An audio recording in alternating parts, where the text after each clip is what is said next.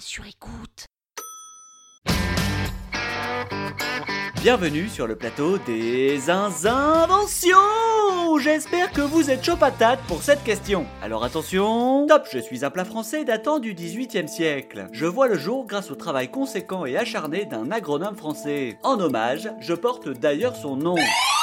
Le Saint-Honoré C'est non. Top Réalisé en deux couches, je suis pour moitié composé de purée de pommes de terre. Originellement fait avec du bœuf, on peut m'agrémenter de n'importe quelle viande.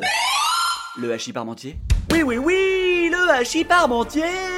Cette belle contrepétrie, un amant parti. Bref, et l'on en profite pour saluer l'ensemble du personnel des cantines scolaires, obligé de nettoyer les murs garnis de hachis parmentier causés par une bataille de purée, et qui nous écoute?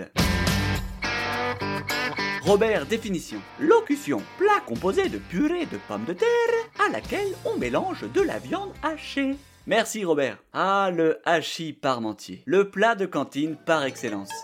Une sorte de fousitou organisé, idéal pour faire manger n'importe quoi à n'importe qui. Hum, le caca, c'est délicieux. Et vaut mieux ne pas demander ce qu'il y a dedans. D'ailleurs, on vous répondra souvent par cette pirouette recette secrète de famille. Alors qu'on le sait, ce sont les restes du pot-au-feu dominical restés 4 jours dans un top, redécouvert ce matin par cette exclamation Oh mince, le pot-au-feu Il est encore bon non, c'est bon, ça pique pas. Idéal pour un hachis. Je sais, c'est une réalité difficile à entendre. On est d'accord. Mais revenons à nos moutons. L'histoire du hachis parmentier est celle d'un agronome, Antoine Parmentier, dont le nom figure dans les livres d'histoire pour ses travaux sur la pomme de terre. Hey mon ami, t'aimes ça manger des patates Si elle est aujourd'hui l'une des bases incontestables de notre alimentation, cela n'a pourtant pas toujours été le cas. Au XVIe siècle, la pomme de terre est importée de la cordillère des Andes vers l'Europe.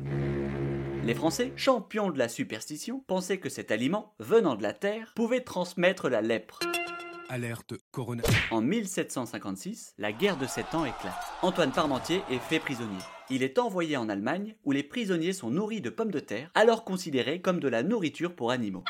Et visiblement, Antoine, il a eu un petit faible pour la patate. La guerre finie, il travaillera pour démocratiser la pomme de terre en France, en rédigeant notamment un examen chimique de la pomme de terre, où sont indiquées ses vertus nutritives. Objectif Lutter contre les famines qui font rage dans le royaume de France. Quand l'appétit va, tout va.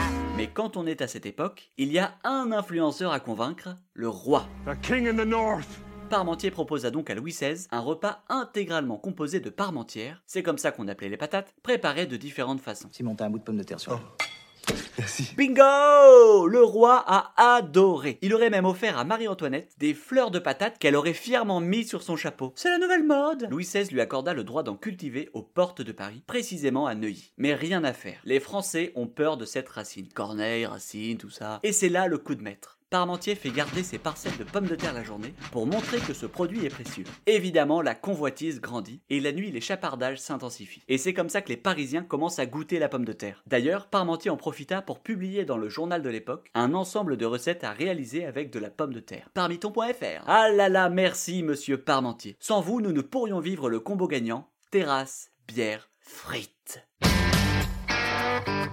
C'est bien de savoir ça, mais comment le placer dans un dîner? Oh, du hachis parmentier. Recette familiale. Ah Ah, c'est marrant ça, parce que... Mais c'est quoi comme viande? Ah non, hein, recette familiale, c'est top secret. Eh oui, bon, bah si c'est top secret, alors... euh, Voilà pour toi. Merci. Mais rassurez-moi, vous connaissez l'histoire du hachis parmentier? Oui, oui, oui, oui Pas de pirouette nécessaire, simplement un bon moyen de retarder la première cuillerée que vous plongerez dans votre gosier. Qui sait quelle sera votre réaction en goûtant cette recette de famille? La prochaine fois, nous irons dîner chez Emmanuel et Brigitte. Et nous parlerons d'une invention qui, je vous le garantis, a du piquant. Venez donc à l'épisode suivant La toile sur écoute.